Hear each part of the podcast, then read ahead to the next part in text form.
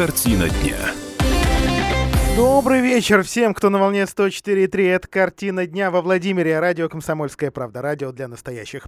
А, и начнем сегодняшнюю программу с законопроекта, который все никак не выйдет из стен ЗАГС Собрания, но уже активно обсуждается. А, депутаты областного парламента разрабатывают, кстати, не первый раз, а, законопроект о тишине.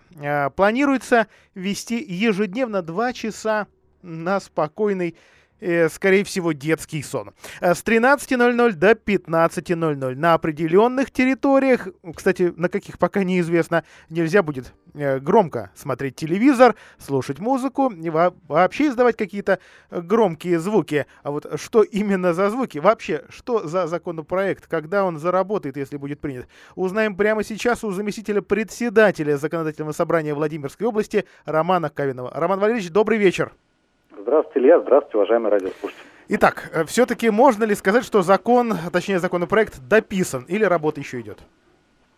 Ну, работа идет, то есть законопроект дописан, внесен и уже, собственно говоря, в стадии обсуждения находится, но э, есть право внесения поправок у депутатов, у моих коллег. Вот у меня у самого, как автора, одного из авторов законопроекта есть соответствующее право. Вот сейчас буквально вот несколько минут назад, ну, был представлен законопроект э, на Совете Общественной палаты Владимирской области, в целом одобрен. Вот, но тоже, возможно, появятся какие-то отдельные предложения, уточнения и замечания. Вот поэтому, да, можно сказать, что закон, э, ну, он, собственно говоря, сформирован. То есть уже есть предмет обсуждения. Вот так. Вообще сейчас уже нельзя, э, и да, давно нельзя шуметь в, на, в ночные часы. А, но помимо этого есть и жалобы. А, жалобы на то, что очень трудно заставить людей не шуметь в это время. А, полиция не слишком охотно выезжает на такие вызовы, считая это не а, полномочиями этой службы. Ну, все-таки, тем не менее, выезжают после довольно долгих просьб и, как правило, журят тех, кто шумит. Вот будут ли в этом новом законопроекте, который устанавливает запрет на шум в дневное время, тоже какие-то санкции или, или нет? Это пока предложение, запрет, а вот о санкциях пускай думают, ну, скажем, следующий созыв. Нет, я бы сказал так. Э, у нас вообще на самом деле запрет на шум, на нарушение покоя граждан в ночное время действительно существует достаточно давно, с 2013 года. Просто этот запрет был установлен э, в региональном законе, в законе Владимирской области административных правонарушений. И установлены соответствующие санкции. Вот что касается нового предложения, которое, о котором вот сейчас мы с вами общаемся, э, техника изменяется. То есть мы отдельный прописываем закон области о обеспечении тишины и покоя граждан на территории Владимирской, где есть понятийный аппарат, где вот ограничения вводятся определенные, на которые, ну, то есть где не распространяется, наоборот, места, где распространяется, каким образом граждане не должны нарушать шум и тишину. Но в основном это, в общем-то, взято из, уже существующей нормы, да, там, с помощью там, выкриков, звуков громких, с помощью там, э, инструментов строительных, ну и так далее. Ну и территория это многоквартирные дома, образовательные, лечебные учреждения. Ну, то есть, собственно говоря, в общем-то, это э, в этой части но, новое, это, как вы совершенно справедливо сказали, это, во-первых, тихий час дневное время, ну и новое то, что в целом прописывается понятийный аппарат, предмет правового регулирования, э, понятия, термины, то есть вот для того, чтобы в случае необходимости можно было этот момент править. А когда петербургские а коллеги... Санкции, да? А санкции уже установлены. Так. Также, также административным законодательством. И в отношении санкций тоже изменений никаких. То есть те размеры штрафов, которые э, существовали, существуют в нынешней редакции закона о административных правонарушениях, они, собственно говоря, сохраняются. Вот когда петербургские коллеги несколько лет назад принимали подобный закон, он уже тогда на, на стадии э, разработки получил э, название не, неофициальное закон о топоте котов. Я не хочу шутить, просто так подробно законодатель расписал, что именно подразумевается под запрещенным шумом. Вот у нас до таких близких комичным, а, но довольно подробных описаний не дойдет? Или все-таки действительно стоит указать, какие именно шумы могут раздражать? Я могу перечислить предложенные редакции закона, какие именно шумы, да, топоте котов и громком лае собак там э, речи нет, потому что мы понимаем, что запретить котам топать, а там лаять, ну, к сожалению, проблематично. А, следующие э, запреты предполагают территории Владимирской области в случае принятия предложенного закона. Использование на повышенной громкости телевизоров, радиоприемников, магнитофонов, других звукопроизводящих звукоусилительных устройств, в том числе установленных в транспортных средствах, на объектах торговли, общественного питания, организациях досуга. Второе. Громкие выкрики, свист, пение, игра на музыкальных инструментах и иных действиях, сопровождающихся громкими звуками. Третье. Использование пиротехнических средств и изделий. Четвертое проведение переустройства, перепланировки ремонтных работ в жилых помещениях, помещениях общего пользования. Пятое. Проведение земляных, ремонтных, строительных, разгрузочных, погрузочных и иных видов работ с применением механических средств и технических устройств. Это то есть способы, как, которыми может быть нарушен тишина и покой граждан. Ну, вот. Но а места или объекты, на которых запрещено это делать, это жилые помещения, помещения общего пользования на квартирных домах, придомовые территории, включающие пешеходные пути к входам в подъезды к домам внутри, дворовые проезды, детские, спортивные игровые площадки, здания и территории образовательных медицинских организаций, туристических галерей и баз и, мест, и других мест организованного отдыха, а также курортных организаций. Вот, собственно говоря, ну и период времени он тоже прописан. А этот период, он э, напрямую э, вызван, ну, скажем так, довольно традиционным временем тихого часа у совсем маленьких детей? А, ну, да, да, да. Ну, мы посмотрели опыт э, тех регионов, где вот тихий час установлен. У нас, на самом деле, в законодательном собрании достаточно давно и достаточно много обращаются граждане с просьбой установить э, запрет э, тишины не только в ночное, но и в дневное время. И, знаете, в основном вот такие обращения связаны не с тем, что коты топают, или с тем, что там ремонтные работы, потому что, ну, все понятно, все мы там живем в квартирах, да, все мы рано или поздно там делаем ремонты, и там жизнь есть жизнь. Но, к сожалению, есть случаи, когда вот э, граждане некоторые, ну, там, музыку в дневные часы прослушивают так, что кроме них ее вся многоэтажка прослушивает, и мер действенных нет, к сожалению. Наталья. Роман Ильич, я помню студенческое время, помню уже, вот сейчас не скажу какой год, чемпионат мира по футболу, девятиэтажное общежитие э, Педа, когда грим имели 9 этажей. Вот э, что с футбольными матчами, которые, как правило, вот такие вот чемпионаты, э, которые довольно редко проходят. Уж тем более довольно редко в них участвует и хорошо участвует российская сборная. Вот что... Положение может быть, хоть какие-то исключения положение настоящего закона не распространяется на действия, связанные с проведением спортивных, культурных и иных массовых публичных мероприятий, организованных, проводимых в порядке, установленном органами государственной власти Владимирской области, органами местного самоуправления, муниципальных собраний Владимирской области, ну и Российской Федерации, соответственно.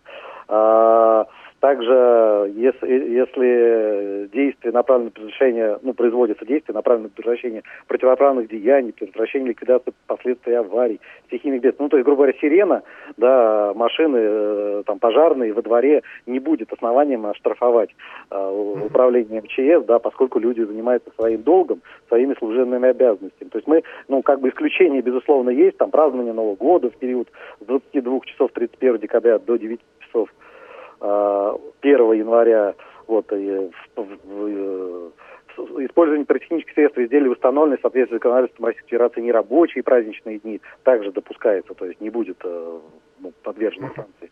Вот. Ну и другие действия, за совершение которых Кодексом Российской Федерации об административных правонарушениях уже установлена административная ответственность.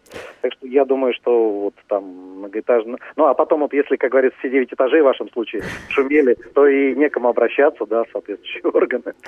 Почти никто не против, хотя кто-нибудь да найдется, особенно э, болельщик другой а, команды. Роман Валерьевич, большое спасибо. Роман Каменов был на прямой связи с нашей студией, автор законопроекта э, о тихом часе и э, вице-спикер законодательного собрания Владимирской области. Ну, не секрет, в области, э, да и не, не только в нашей, э, довольно часто происходят э, конфликты между жителями многоквартирных домов из-за нарушения тишины. Где-то люди просят, просят, ну, пожалуйста, ну не шумите, спит ребенок.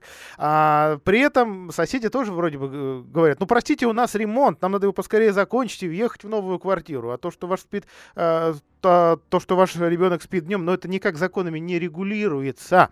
В общем, и громкая музыка, ночные дискотеки, не только ночные, все, ну, все, все беспокоит. С другой стороны, кого-то могут беспокоить. Я такие объявления видел. Правда, они в, в интернете скорее как шутки выдаются. Ну, а, так сказать, о, громкой, о громких плотских утехах, да, когда пишут объявление, пожалуйста, потише.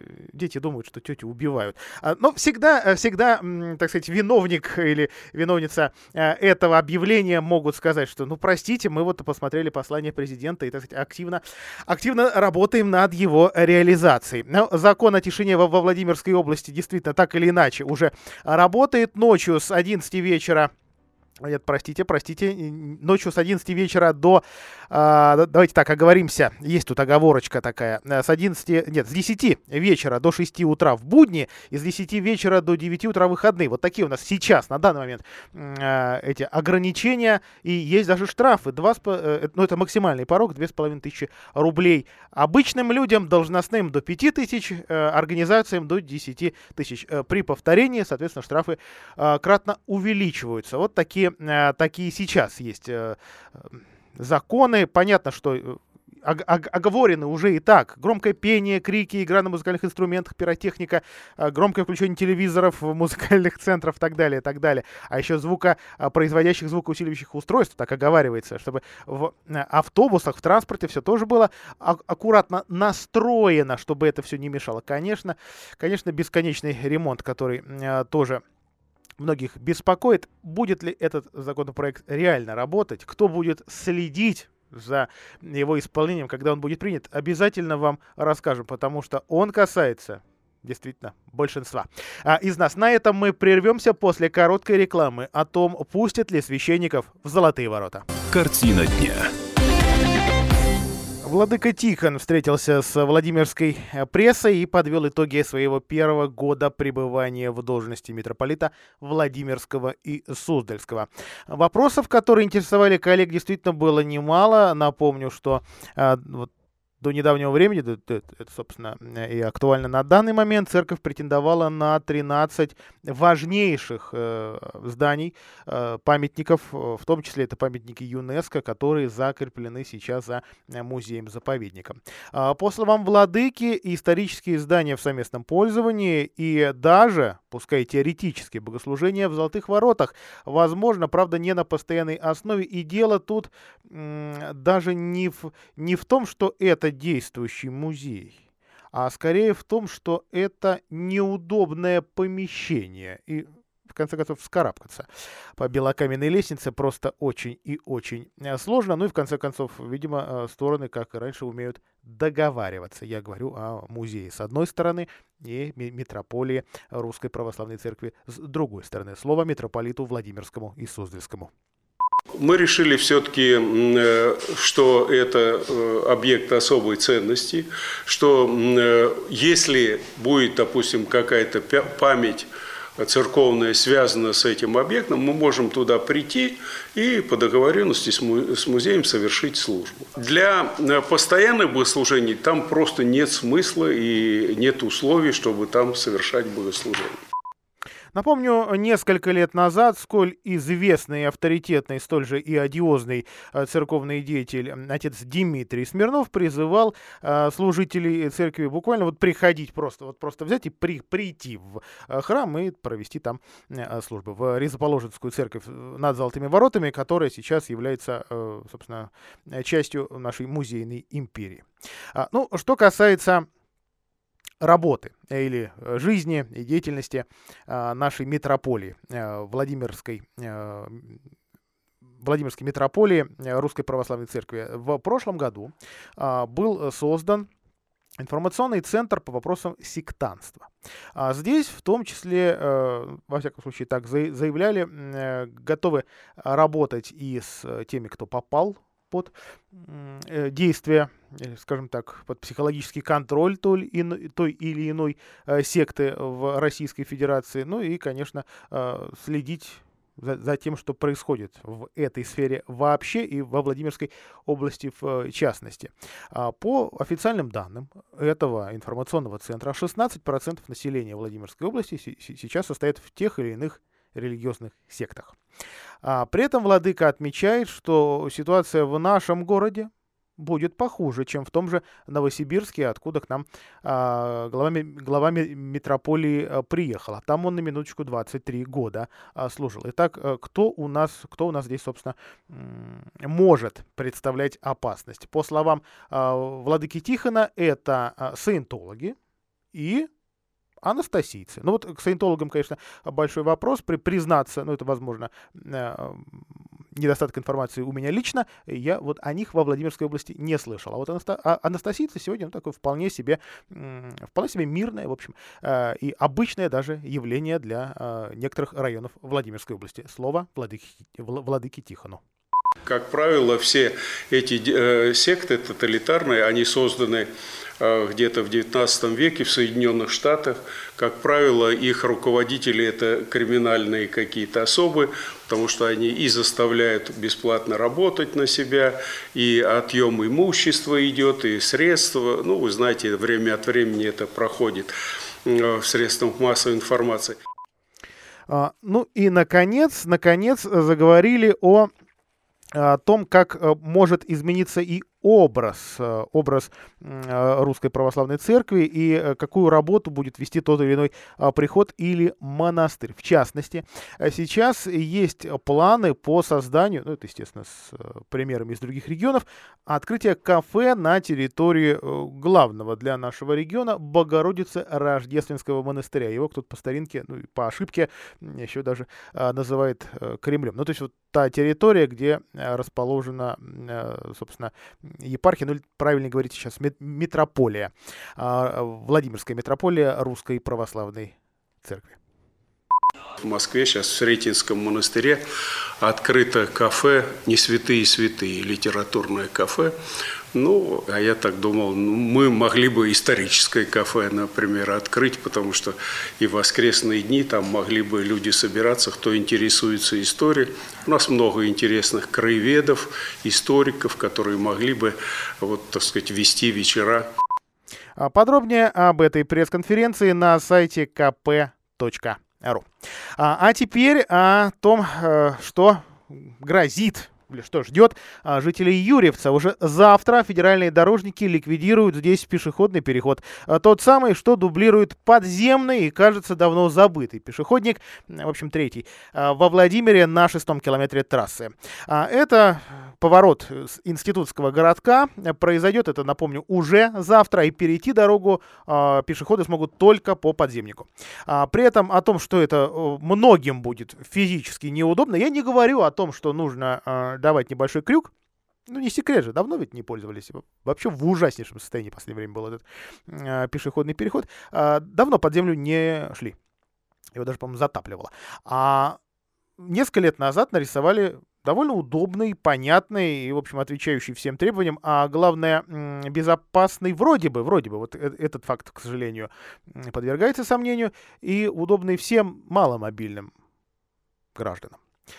Ну и, ленивым, наверное, тоже. И не ленивым. Да, давайте всех здесь объединим. Просто удобный. Да? Э, но, как говорят в управлении трассы Москва-Нижний Новгород, чертовски опасный это был участок.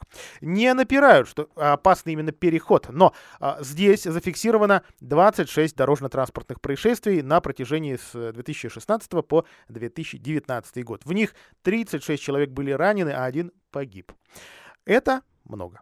И действительно считается, что Таким образом, ликвидируя э, пешеходный переход, а в дальнейшем, возможно, в, да, в данном случае, оговорюсь, возможно, э, вернуться и к плану ликвидации здесь левого поворота. Точных сроков не называют, и, в общем, непонятно, э, что будет. Э, ну, вот пешеходник исчезает. Э, напомню, что город, ну, поскольку сложновато было содержать этот э, подземный пешеходный переход, передал и в ведение федеральным дорожникам этот объект в 2018 году. Когда же его наконец отремонтируют? Этот вопрос тоже остается открытым. Когда его сделают удобным для всех? И будет ли, вообще, возможно ли подземный пешеходный переход вообще сделать удобным? Это, я бы так сказал, очень, очень дискуссионный вопрос. А, к другим новостям. Во Владимире выбрали 25 дворов, которые будут отремонтированы в этом году. Основная часть денег при этом, денег э, по программе «Комфортная городская среда», пойдет на Добросельский парк, а его реконструкции чуть э, позже.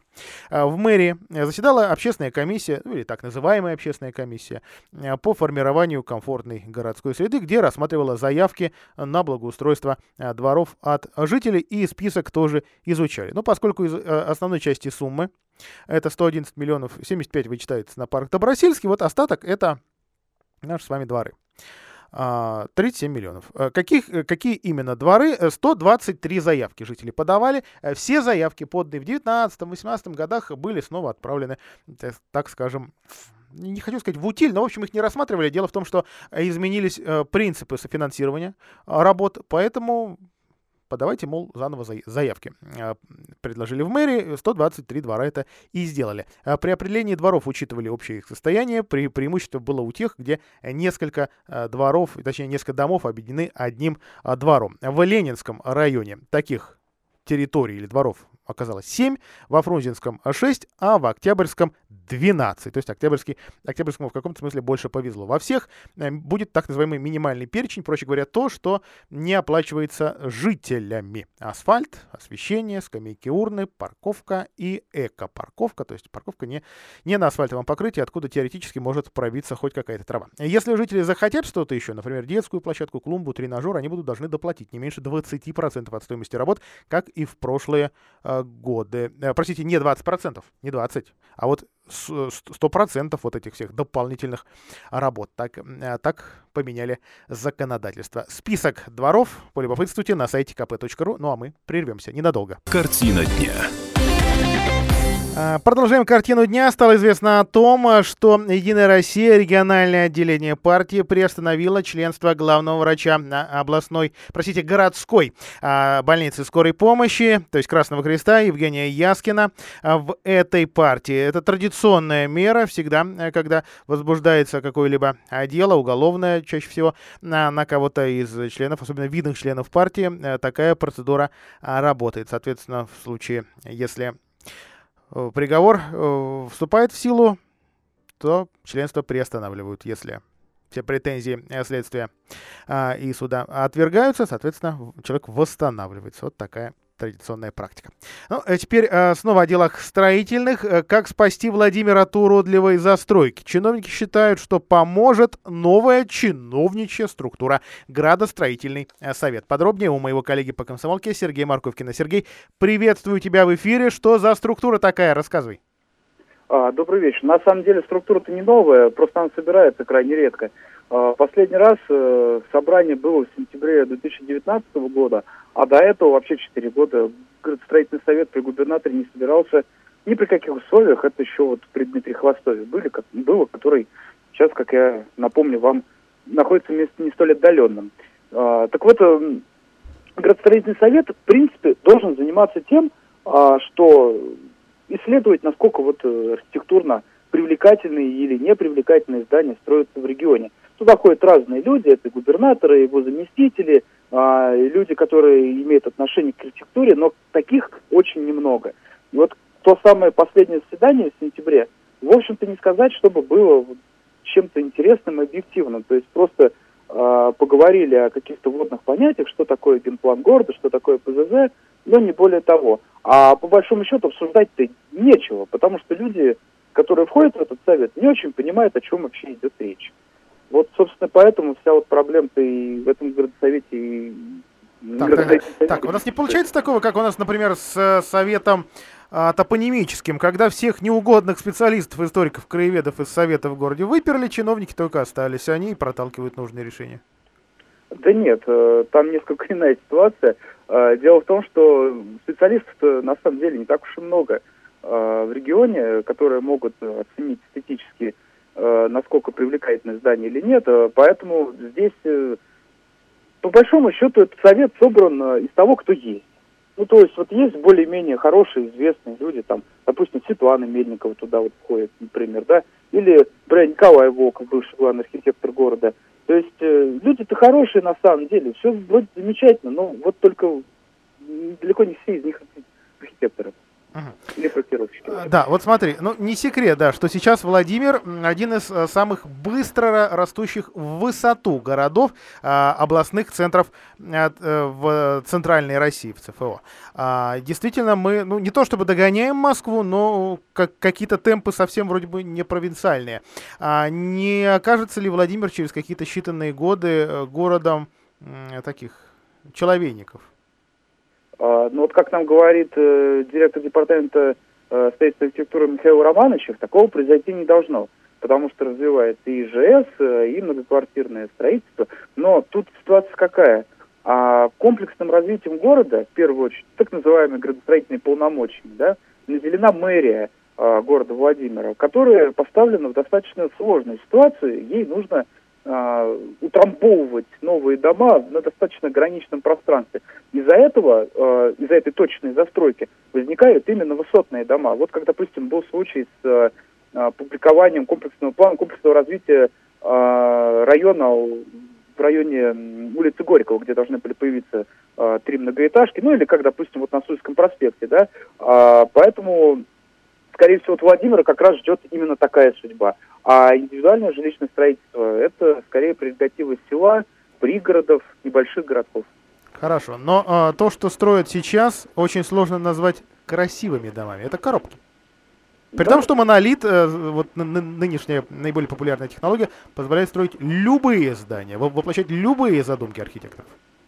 Да, но здесь еще есть маленькая проблема. А, строить надо все больше и больше. Планы спускаются все более и более серьезные.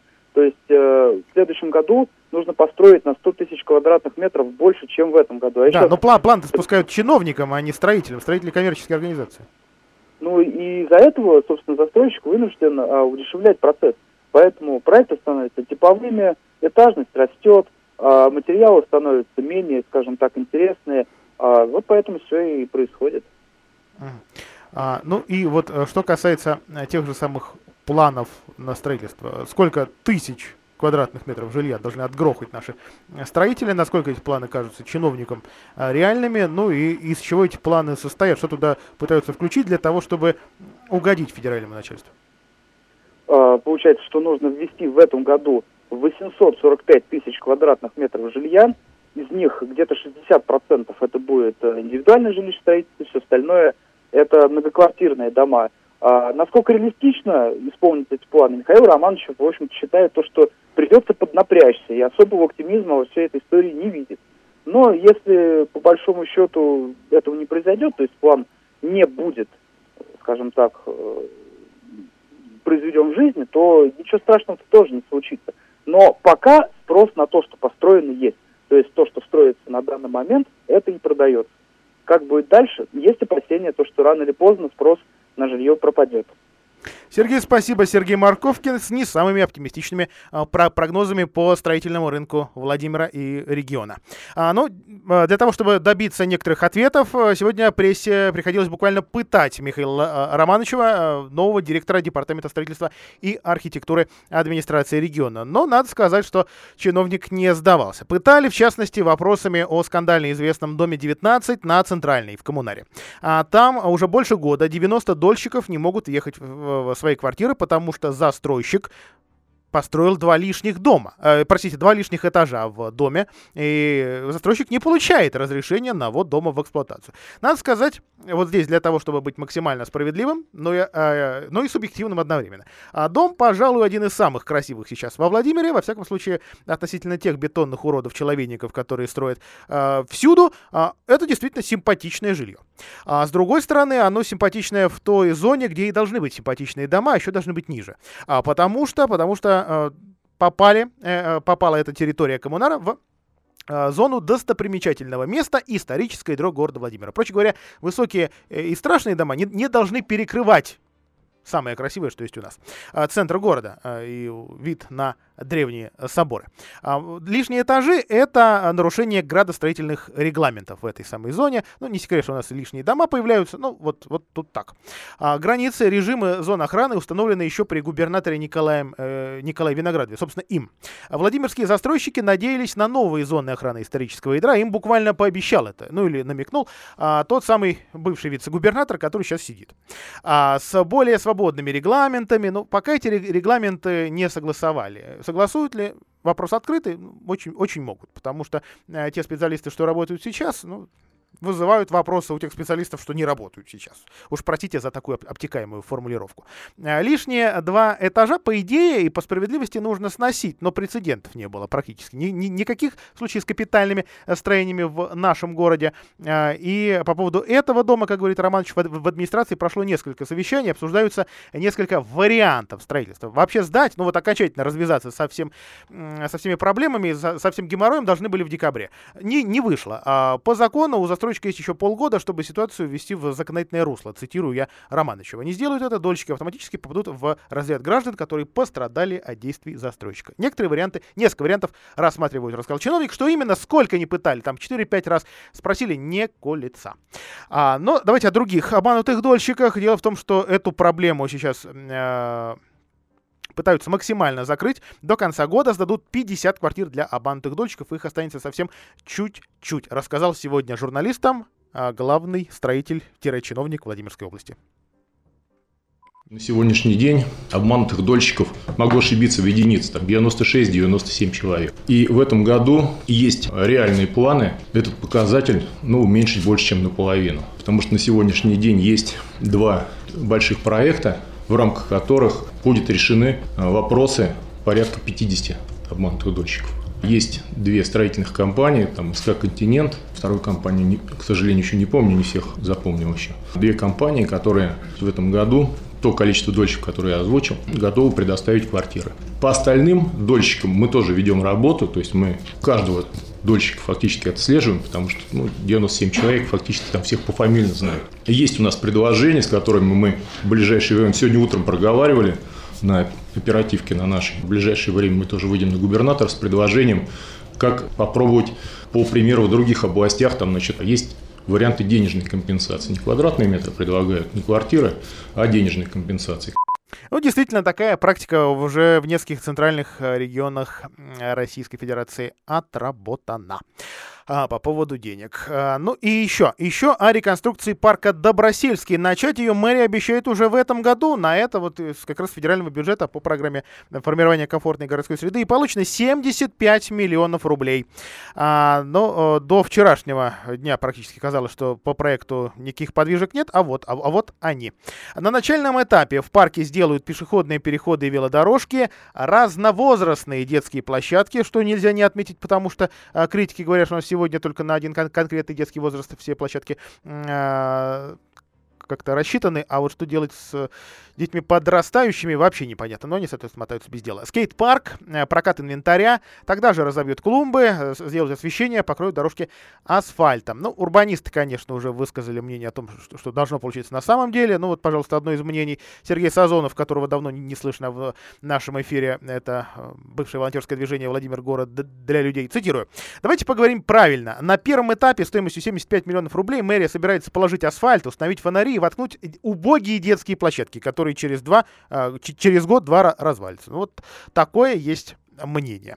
А, ну, что касается а, еще и притирок. Притирок городской и областной администрации, напомню, они есть, потому что губернатор отметил, что проект э, Добросельского слишком дорогой. Мы и смету постоянно повышалась, в итоге доросла чуть ли не до 600 э, миллионов рублей. Ну, в итоге э, всех денег э, город не получает, и есть у него только часть денег на один этап. Соответственно, будут еще какие-то этапы реконструкции. Но вот губернатор сравнивал э, реконструкцию этого парка с ремонтом парка, полтинника так называемого, или парка 50-летия э, советской власти в Муроме. Там ну, практически с иголочки парк э, сделали за 86 миллионов рублей. Масштабы, по мнению губернатора, сходные. Во вообще мнение у жителей, может быть, что называется, э, самое, э, самое разное. На этом мы прервемся и после рекламы заглянем в документы переписи, первой российской переписи, э, куда, естественно, попали владимирцы, а ей на минуточку 120 лет. Вспоминаем, потому что в этом году большая новая перепись, ее даже называют цифровой. Картина дня.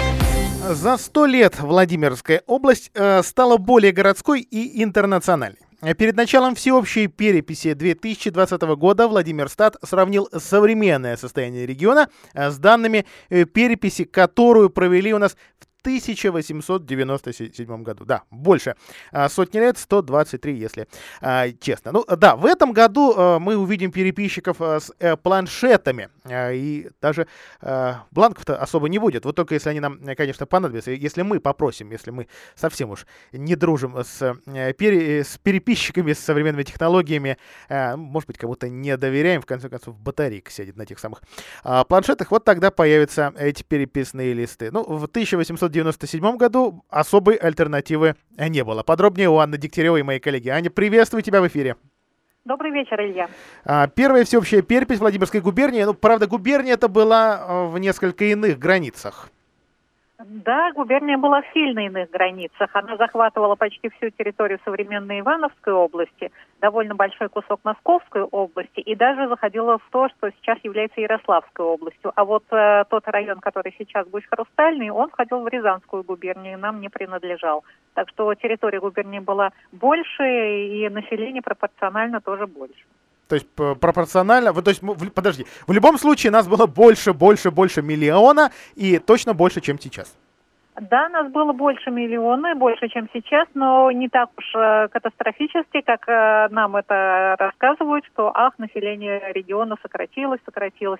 Э, в 1897 году, а именно тогда проходила первая перепись, всеобщая перепись и первая перепись Владимирской губернии, жителей в губернии было около полутора миллионов, если точнее, 1 миллион 570 тысяч человек. Если взять современное число, то это примерно 1 миллион 350 тысяч человек, то есть убыль населения составила всего 200 тысяч с учетом сокращения территории. Ага, вот э, смотри, а, естественно, сейчас переписчики интересуются национальностью, интересуются вероисповеданием, доходами, составом семьи. Много вопросов задают и много будут а, задавать. А, заметно ли отличались или вообще не отличались вопросы той самой первой переписи? А вот что интересно, вопросы отличаются очень мало. То же самое спрашивали и 120 лет назад. Вероисповедание, национальность, э, чем живет человек, чем зарабатывает, э, образование, грамотность. Вот принципиальная разница может быть в том, что тогда было понятие сословия, которое сейчас отсутствует, и никого об этом не спрашивают. А тогда делили на крестьян, мещан, дворян, служилых людей. Вот это, пожалуй, отличие. А так спрашивают то же самое, что 120 лет назад. Угу. Ну и много ли э, русского люда и... Так, вот если я скажу не русского, всех оскорблю. А, других национальностей было у нас? А, э, э, Владимирская губерния, так же как сейчас Владимирская область, была практически целиком населена людьми, которые называли себя русскими.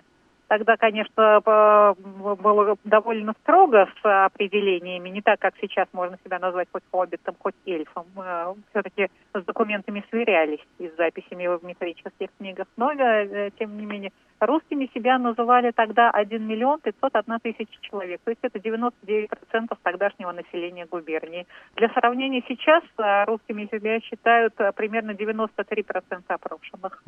А, это ведь время исхода из деревень. А вот много ли люда сельского было во Владимире, во, во Владимирской области? Губернии. Да, вот это, да, вот, а, вот это вот как раз разница критическая между данными первой переписи и последней, которая была в 2010 году. В, э, в 1897 году Владимирская губерния была сельской из полутора миллионов населения, 1 миллион 400 тысяч человек были э, сельские жители, крестьяне и так называемые прочие жители сельского сословия. А вот по данным э, переписи 2010 года, сельское население составляло чуть больше, чем пятая часть. А давно распространенная фраза «нет нормальных мужиков». Ну или песенка вспоминается по статистике на 10 девчонок. Как было тогда? Ой, Илья, так и было. Ничего в этом смысле ничего у нас не меняется. Как 120 лет назад было на, на 10 мужчин, 12 женщин, так оно сейчас и осталось. Вообще не изменился процент. Спасибо большое, Анна Дегтярева, и ее большой материал о той самой первой переписи, а, в которой, напомню, как раз э, государь-император Николай II в графе род деятельности указал хозяин земли русской, а в графе побочные занятия землевладелец. А, это вот та самая перепись и а, материал Анны Дегтяревой на сайте kp.ru и в печатной версии «Комсомольской правды». Ну и, кстати, самое заметное изменение а, тогда произошло с образованием 120 лет назад. А грамотными были 43% мужчин, 13% а, женщин. Если верить данным десятилетней давности, а, грамотны сегодня 98% населения, причем женщины высшее образование получают чаще мужчин. Вот такая а, интересная а, статистика. Ну и, наконец, а, погода вроде бы поменялась. Не хотят ли власти Суздаля а, все-таки провести а, забег Суздальская лыжная верста и а, Суздальский лук? Это вот заезды на собачьих упряжках. Увы, увы, и на 16 февраля, и на 22 февраля а, в обоих а, датах мероприятий, в, в, в обеих афишах, простите, стоит а, прочерк. Кто-то стал сетовать на коронавирус, мол, из-за заразы отменяют, но это вброс нелепый. Все дело в погоде, которая стабильным морозцем не радует. И а, таким образом погодой администрация города Суздаля отме- э, объясняет эту самую отмену двух уже очень известных, очень любимых, популярных двух зимних шоу. На этом давайте прощаться. Желаю вам всего самого доброго и хорошего. Картина дня.